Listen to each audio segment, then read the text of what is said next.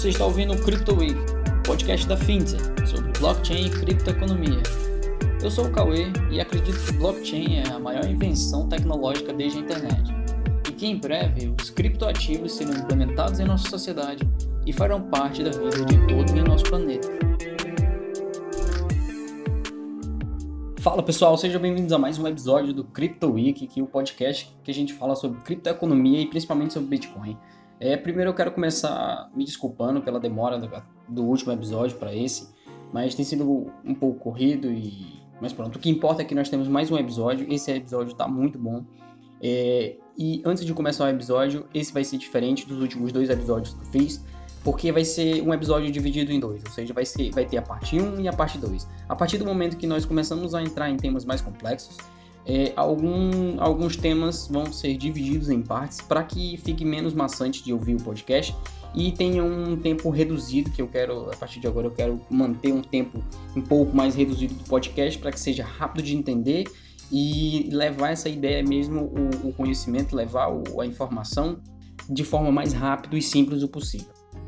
É, nos últimos dois podcasts nós abordamos o, as questões principais do, do Bitcoin entender o Bitcoin como é que ele funciona é, e o que, que é o Bitcoin em si, como no último episódio eu dei, eu dei cinco pontos para cinco características do Bitcoin para você entender o Bitcoin, entender como é que ele funciona. É, e hoje nós vamos falar sobre uma questão que é muito, muito, muito discutida no mercado é, internacional há muito tempo, já há muitos anos que se discutem a questão se o Bitcoin é dinheiro ou não. E para entender se o Bitcoin é dinheiro ou não, nós vamos ter que ter um apanhado um pouco mais histórico, vamos ter que ter uma abordagem um pouco mais histórica. É por isso que eu resolvi dividir esse episódio em dois. Primeiro nós vamos estudar a história do dinheiro, lembrando que vai ser o mais sensato e simples possível, nada muito aprofundado e com menos termos técnicos possíveis para que você entenda primeiro o que, que é o dinheiro e no segundo ponto, no, aliás, no segundo episódio, é, nós vamos tentar linkar o que, que é o dinheiro com a ideia do Bitcoin e conseguir fazer uma espécie de brainstorming, fazer uma espécie de, de raciocínio para saber se o Bitcoin é de fato dinheiro ou não.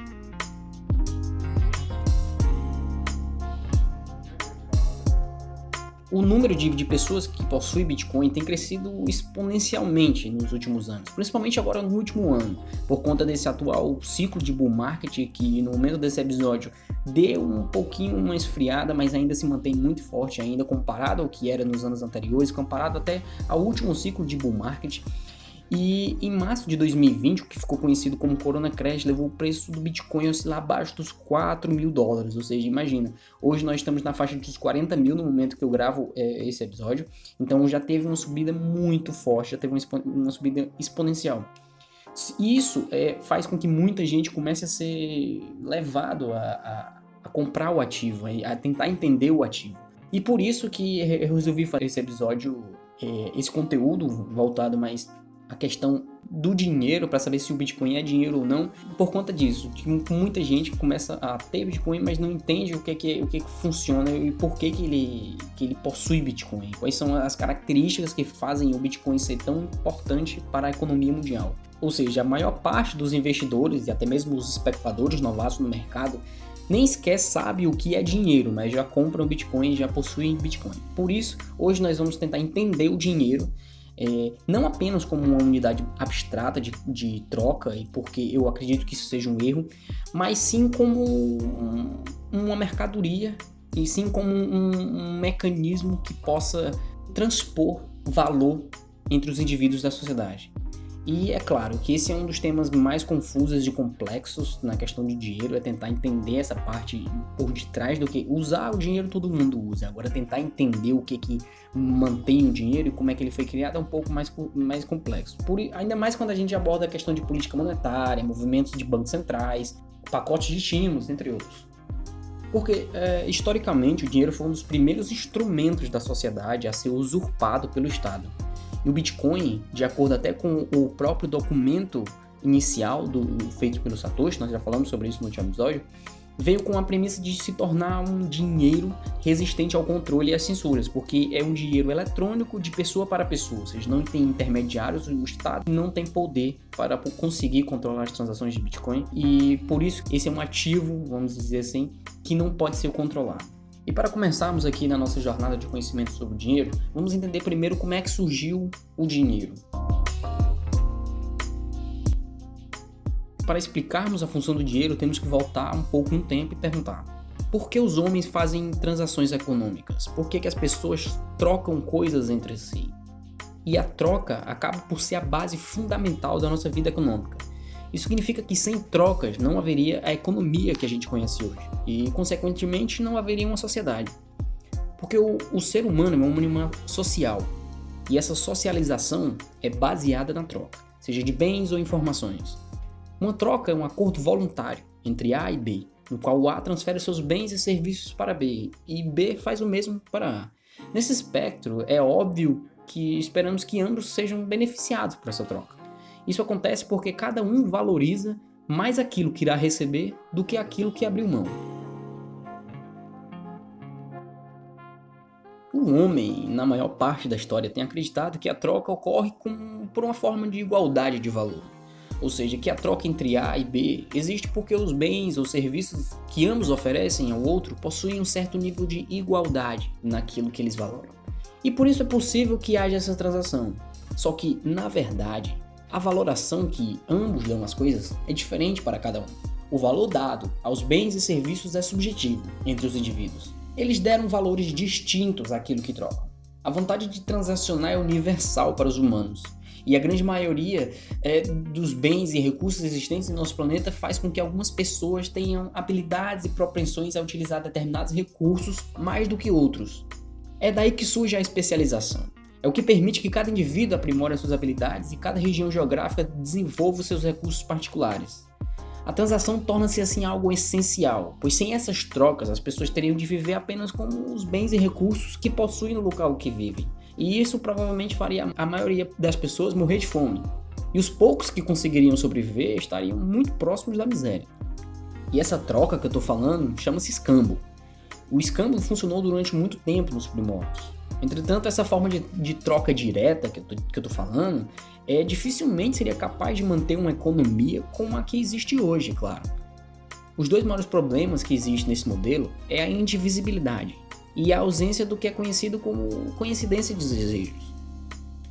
A coincidência de desejos seria, no caso, A e B precisam necessitar exatamente do que o outro está fornecendo ao mesmo tempo. Ou seja, o A, para trocar com B, precisaria que o B também necessitasse daquilo que o A está fornecendo. Por exemplo, se o A fosse dono de terras e precisasse de manteiga e lã, e B, que é um produtor de manteiga, precisasse de metal para sua produção.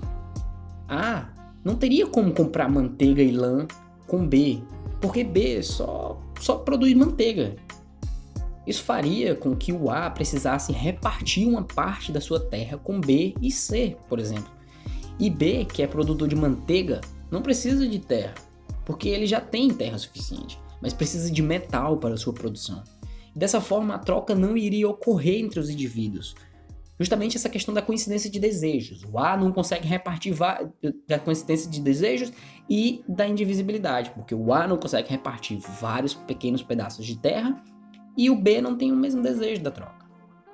É por isso que surgiram as trocas indiretas, para tentar solucionar a problemática e dar mais escalabilidade à economia. O homem passou a utilizar das trocas indiretas, que é quando você vende o seu produto não em troca daquele bem que você realmente deseja, mas sim em troca de um outro bem que você no futuro poderá vir a trocar pelo que você realmente quer. E pegando do exemplo anterior, nesse caso o A precisaria encontrar alguém que vende metal e ofereceria comprar os metais pela sua terra. Assim, após a transação, o A teria o metal que o B precisava e poderia trocar por manteiga, Dessa forma, A não trocaria com, diretamente com B, mas trocaria com C para obter o metal.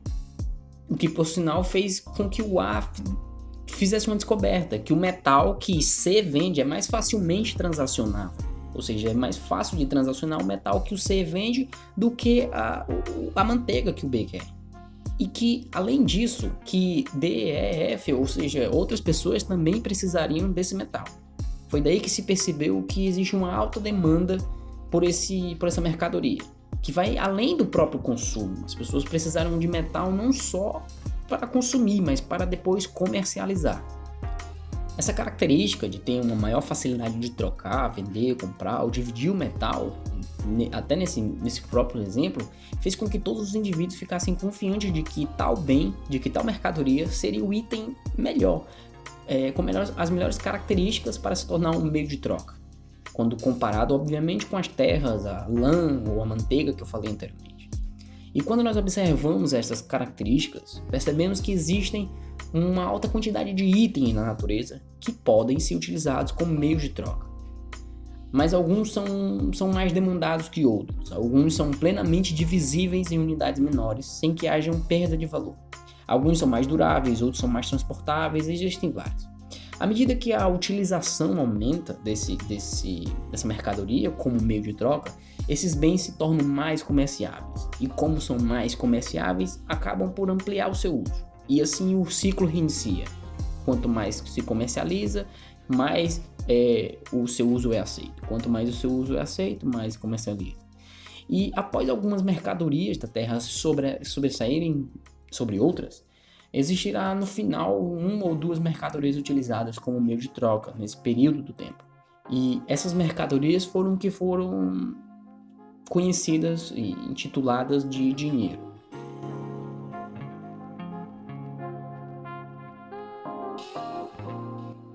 Ao longo da história, diversas mercadorias foram utilizadas como dinheiro.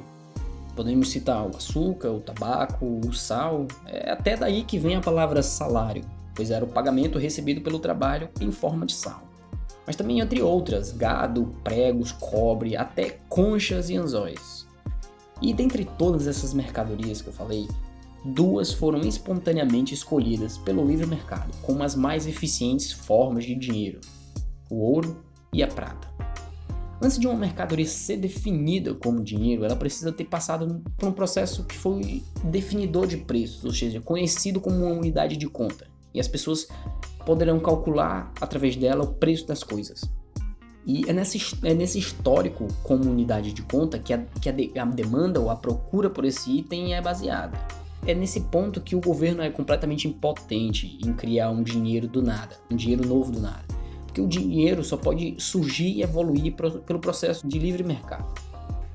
Por isso, a principal lição que nós devemos entender desse processo de evolução do dinheiro é que o dinheiro, no fundo, é uma mercadoria. As pessoas costumam pensar no dinheiro como uma forma abstrata de troca ou de meio de conta, é, separando um pouco do conceito concreto do seu papel. O dinheiro basicamente é uma mercadoria e como todas as mercadorias, o seu preço é determinado pela relação entre a sua oferta total, ou estoque, por exemplo, e a sua procura total, ou as pessoas que querem utilizá-lo ou guardá-lo. Devemos entender então que as pessoas compram dinheiro através da venda do seu trabalho e vendem dinheiro para comprar bens ou serviços.